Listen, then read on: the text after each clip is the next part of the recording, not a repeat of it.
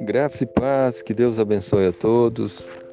A palavra de Deus em Romanos 8:34 diz assim: Quem é que condena? Pois é Cristo quem morreu, ou antes quem ressuscitou dentre os mortos, o qual está à direita de Deus e também intercede por nós. Amém.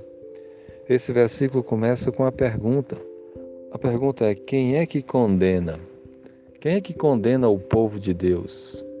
Quem é que condena aquele que que está firme com Jesus Cristo, o Salvador, porque Cristo é quem morreu. Ele morreu naquela cruz para pagar o preço dos nossos pecados. E se Jesus está conosco, quem é que pode nos condenar? Ele que morreu por nós, ou antes, que ressuscitou dentre os mortos. Esse, esse versículo está falando da morte de Cristo, da ressurreição de Cristo para nos salvar dos nossos pecados, para nos salvar das, da condenação. Então, se você crê verdadeiramente em Cristo, quem é que pode te condenar?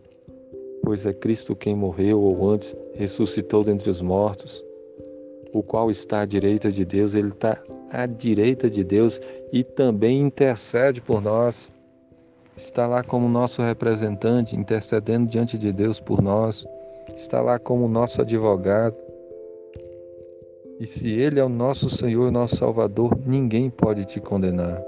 Já não há mais nenhuma condenação para quem está em Cristo. A pergunta é: você está em Cristo? Você crê verdadeiramente no Senhor Jesus? Você já se arrependeu dos seus pecados e tem vivido para servir a Jesus? Porque a pergunta é para quem é que condena se você tem Jesus. Mas para a pessoa que não tem Jesus, ela está condenada. E se ela morresse hoje, ela iria para o inferno e sofreria o juízo de Deus e o castigo eterno. A pergunta é: quem é que condena? A pessoa que tem Cristo. Porque foi Cristo quem morreu, foi Cristo quem ressuscitou dos mortos, foi Cristo, é Cristo que está à direita de Deus, é Cristo que intercede pelo seu povo. Então esteja firme com Cristo. Confie nele de todo o seu coração e sirva a ele com todo o seu ser.